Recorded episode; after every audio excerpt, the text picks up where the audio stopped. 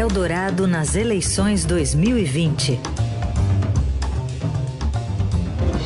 A cada dia aqui no Jornal Dourado, um candidato ou candidata à Prefeitura de São Paulo passa por aqui para uma entrevista de 20 minutos para mim e também para Carolina Ercolim e sempre conosco um jornalista do Estadão. Hoje o nosso convidado é o repórter Matheus Lara. Oi, Matheus, bom dia. Bom dia, Heisen. Bom dia, Carol. Obrigado pelo convite. Bom, essa entrevista é transmitida pela Rádio Eldorado, no FM 107,3, também pelo site da Rádio Eldorado, está na nossa live no Facebook e depois estará disponível também no site da Rádio Eldorado. Cada candidato tem 20 minutos para se manifestar, responder as perguntas a partir da nossa primeira pergunta. Eu apresento agora o nosso convidado desta quarta-feira, candidato à Prefeitura de São Paulo pelo PRTB, Levi Fidelix. Um bom dia ao senhor. Muito bom dia, amigos. Heisen, Carolina e Matheus. Satisfação imensa e parabéns aí pelo espaço democrático aberto para todos nós de maneira isonômica, né? Vamos lá. Muito bem. Vamos começar contando os seus 20 minutos a partir de agora. Eu queria começar por um ponto do seu programa de governo que trata da Cracolândia, uma região problemática da cidade de São Paulo. O, o senhor fala em revitalização e mesmo na construção de um passo municipal, do novo passo municipal lá. Como é que seria isso? É verdade. Aquela região extremamente degradada e há muitos anos né, vem realmente numa decadência sem fim. É preciso que, primeiramente, demos àquelas pessoas que ali vivem e convivem né, um tratamento adequado, ou seja, o internamento, inclusive compulsório. Né? As pessoas não estão no seu estado de normalidade e devem realmente serem conduzidas para clínicas é, de tratamento, né? É necessário que as pessoas realmente é, possam fazer esses tratamentos e, e retornem ao, ao, convívio de seus lares, é, e, ou mesmo se puderem ser aproveitados em, em, em, trabalho, e é o que exatamente se deseja, que tenham normalidade né, nas suas vidas. E, por outro lado, por ser uma região degradada, insegura, é fundamental que tenhamos ali um, uma, uma, uma região revitalizada, e para revitalizarmos, nada melhor que a intervenção, neste caso, é, do poder público. Né? É, São Paulo hoje é, gasta uma fortuna, muitos recursos para pagar aluguéis é, de seus prédios públicos. Então, imaginamos ali refazer uma estrutura com, uma toda da, da administração pública municipal, com um novo passo municipal, as secretarias em seu, em seu retorno, e assim iríamos é, promover né, também uma movimentação de população, dos transeuntes, é, toda uma região revitalizada com prédios novos, com certeza absoluta São Paulo voltará a ser a São Paulo de antes. Ao lado, na Santa Figênia, teríamos também né, o retorno, e gostaríamos muito que São Paulo pudesse ter naquela região o shopping de informática específico para, para a área mesmo, porque a Rua Santa Figênia é uma região tradicional, neste campo aí de, de, venda de computadores, celulares, tudo que é do mundo da teleinformática. É um sonho, inclusive, do Jânio Quadros. Eu, inclusive, quando, como sou jornalista, quando eu entrevistei em 85, ele disse para mim à época, né, seria muito interessante aquela rua e tal, tal, tal. É, temos ali um shopping de informática, ou seja, a iniciativa privada poderia ter é, é um, um, um, prédio é, espetacular, pronto, preparado, futurístico, e São Paulo voltaria então a ter os seus melhores dias do TCT, deixar de ser essa, esse, esse vagão de hoje para ser a locomotiva do Brasil de novo, tendo aquela região toda restabelecida, o seu orgulho de ser São Paulo. Esse é o meu pensamento. Candidato, só antes da gente mudar de assunto, esse prédio, esse novo passo, seria um prédio novo? Seria algum aproveitamento de é um alguma região? Novo, não, jamais. Seria um prédio, uma, uma, uma, uma estrutura totalmente nova, futurística, onde as empresas estariam com seus boxes, com as suas. É como se fosse um supermercado espetacular, né? É, tem, inclusive, já a maquete pronta, eu creio que nos próximos dias eu já apresento à sociedade né, para, para este prédio. Nós vamos locá-lo para, para, para iniciativa privada por 35 anos, para todos, né, darmos um subsídio nesse sentido, né, custos baixos. Eu creio que com isso nós vamos revitalizar aquela região. Né? Candidato, é, essa eleição aqui na capital tem sido uma disputa também de padrinhos, né? E um nome importante do seu partido é o vice-presidente Hamilton Mourão. O general, ele deve participar da campanha do senhor aqui? Nós já está participando, né? E nesse final de semana mesmo, eu fui a Brasília gravar com ele, né? Mais um, um, uma série de, de, de, de apoios, né? Nós já tínhamos feito em setembro. E uma vez mais, eu creio que a partir de ontem à noite já começamos a colocar no ar, especialmente nas redes de, de internet, este apoio expresso, explícito, mesmo porque ele é do meu partido e é, para mim também para outros, outros candidatos do Brasil todo, né? Mas pessoalmente aqui ele não deve vir. Não, eu creio que é, é, está fora de cogitação. Esse, esse apoio expresso através, naturalmente, desse apoio gravado, né? pré-gravado e nós estamos rodando nas redes sociais. Eu, ele, ele, ele, tanto quanto outros, outros é, administradores públicos, são muito limitados né, a uma ação nesse sentido. E hoje em dia também, devido à pandemia, não, não se faz necessária a presença física das pessoas, nós temos que ter respeito pela vida, né? E o senhor não entende ser um problema o presidente Bolsonaro né, apoiar um concorrente seu?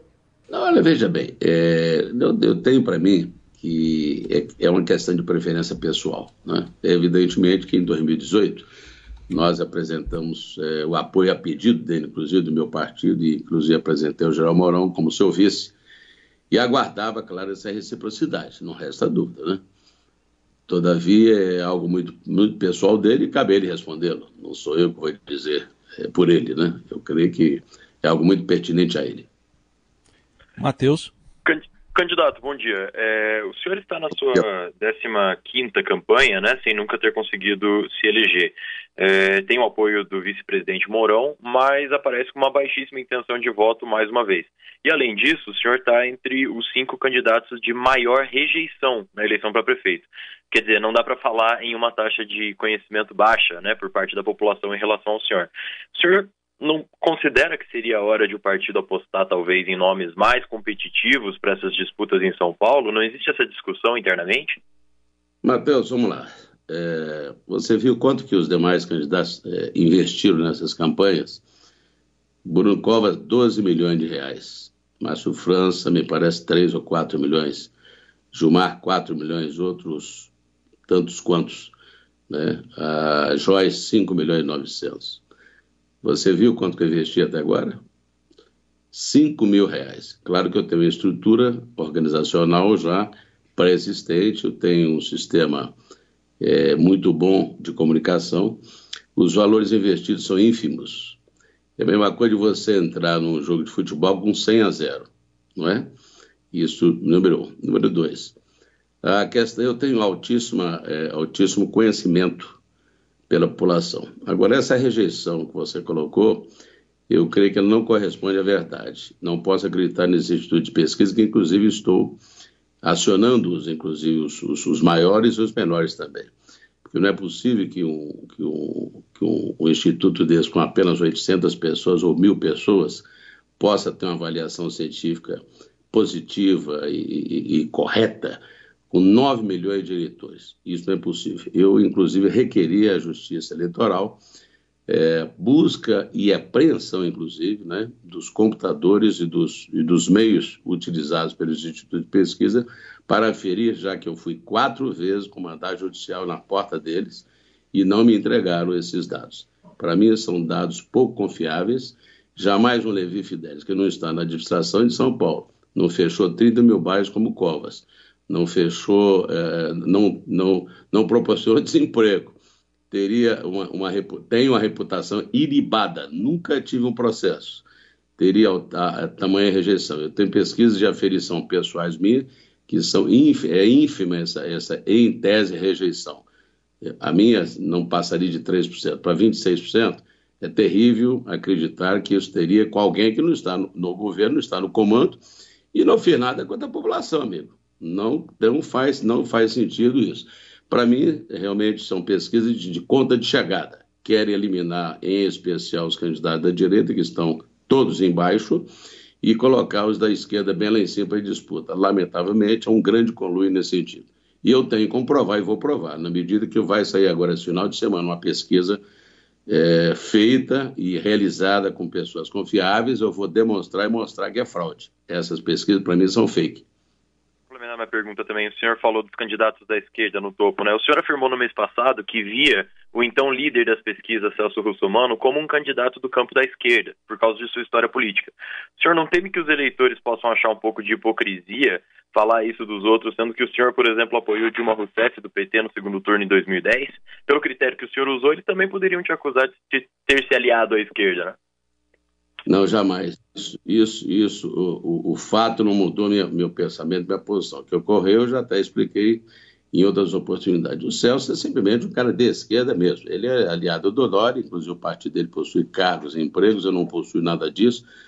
E naquele evento que ocorreu é o seguinte: havíamos 11 partidos pequenos. Eu tinha disputado o primeiro turno em 2010, né, como candidato a, a, presidente da República. Num segundo momento, os partidos pequenos se reuniram, 11, do qual eu era um dos líderes, eu, Daniel Torinho, do, do, do PTC, o Emael, vários outros líderes, né? E, e, e queríamos apoiar é, o Serra. Fomos até o Serra, fomos conduzidos até o Serra, inclusive no Hotel Renascença, está na minha memória como foi. O Serra chegou lá, esnobou, falou que o partido pequeno é de aluguel, não queria esse interesse de ser apoiado por aquele tipo de gente, olha as frases dele, é uma pessoa ofensiva, não é? O Serra, neste caso, passou a, a, a, a, digamos, a dizer, inclusive, que iria era acabar com o Partido Pequeno São Tolerante de Aluguel. Ao contrário, uh, fomos chamados, então, pelo Padilha, da Dilma, e falou, não, nós não queremos acabar nem com pequenos, e nem, nem com pequenos da direita, nem pequenos da esquerda todos poderão nos apoiar, que isso não ocorrerá cláusula barreira. Nós lutamos por uma cláusula barreira. Todos, então, apoiamos a, a Dilma por um, motivo, a, existência. E a existência foi nos dada. Você viu que estou aqui graças a isso. Então, foi algo de um evento, um evento de conveniência de todos. Não foi um evento de conveniência do Levi Deles. Além do mais, ela também queria fazer o trem-bala, o aerotrem, que é exatamente proposta. Foi algo fulcral, foi algo pontual, nem por isso os americanos, pelo fato de se juntarem com Stalin, se transformarem em comunistas, nem se modificaram quanto Hitler. Então, a história é essa. É, é, é, história política é isso. Não é evento, não é casamento. É, mas o, o senhor se considera, dos candidatos à prefeitura de São Paulo, mais bolsonarista, então? Não, eu sou levisista. Eu sou eu, sou Mourão, sou levisista. O, o, o Bolsonaro, ele veio depois de mim. Eu sou muito primeiro da direita, muito primeiro que defende Deus, Pátria e Família. Fui eu que, inclusive, nos debates de 2014, postei-me como um homem, né? É, um pai, um avô, um cristão, colocando a defesa da direita. O Bolsonaro veio depois de mim. Inclusive, se, se, se apropriou de muitas das minhas bandeiras. Então, realmente, eu não sou bolsonarista. Eu posso por exemplo, as mesmas quais ideias, bandeiras, por exemplo? Ideias, as ideias da livre iniciativa, as ideias de liberalismo, a ideia as ideias né, da defesa da pátria contra esse comunismo, contra, contra a nova ordem mundial, tudo isso aí nós temos ideias similares. Nem por isso, por exemplo, eu não concordo em muitas coisas. Por exemplo, a política econômica eu não concordo. Essa política econômica é, é, é extremamente monetarista. Né? Para mim, eu sou keynesiano. Eu sou uma pessoa que eu creio que o desenvolvimento é, é melhor. É importante que tenhamos mais distribuição de renda e de riqueza. Né? Com isso, os bancos são concentradores. Tudo isso aí, você vira bem. É a linha de pensamento e eu não sou gado, não sou gnu. Eu tenho minha, minha, meu, meu livre pensamento, concordo em muitos pontos de vista, mas nem por isso sou conduzido. Me conduzo e conduzo o meu partido, qual sou líder e presidente nacional. Hum. Candidato, é, olhando de novo o seu plano de governo, o senhor propõe ali a canalização dos rios Tietê e Pinheiros, construção do monotrilho, que o senhor chama de aerotrem, mudança do aeroporto de Congonhas e terminal Tietê para as periferias da cidade. É, eu quero saber alguns detalhes desse pacote. Eu vou começar pelo básico. Como o senhor pretende é, pagar por obras dessa monta em ano de crise e pandemia? Vamos lá. Esse projeto, inclusive, são projetos antigos. A minha pretensão é descentralizar São Paulo, que é uma cidade concentrada de, é, de, de, de, segmentos, setores, que não, não permite a fluidez do trânsito. Então, por exemplo, a CEAGESP, a minha ideia, você está vendo que está sendo realizada e ali são, são 25, 30 mil caminhões que adentram aquela região, ali no Cebolão, por volta das quatro da manhã, você fica um trânsito intrafegável. Então, estão levando agora exatamente a minha ideia para Perus, Levi Fidelis, está certo? E o, a rodovia do Tietê é outro, é outro chamado concentrador de trânsito. Nós poderíamos muito bem colocar lá no, no Rodoanel, se é possível sim, é viável, mesmo porque também é outra região que chega ali 10 mil ônibus por dia, concentra-se naquela região um tráfego, um trânsito terrível naquela região da Praça Bandeiras, ali também, né? da, da, da Ponte das Bandeiras. Eu creio que é, seria mais, daria mais fluidez estarmos em qualquer região do Rodoanel, especialmente em Guarulhos, seria importante, interessante, né? É, com relação ao, a, a Congonhas, embora seja um, um, um, um, aeroporto urbano dentro da cidade, é sonho de todos nós, né, gente? Que a gente tenha o aeroporto, inclusive temos várias localizações, no sul, inclusive, do nosso município, já, já existe uma, uma programação do aeroporto novo para um grupo privado poder se localizar e temos, então, maior fluidez naquela região transforma-se em, em área de, de, de lazer para as pessoas que São Paulo tem tanto pouco lazer.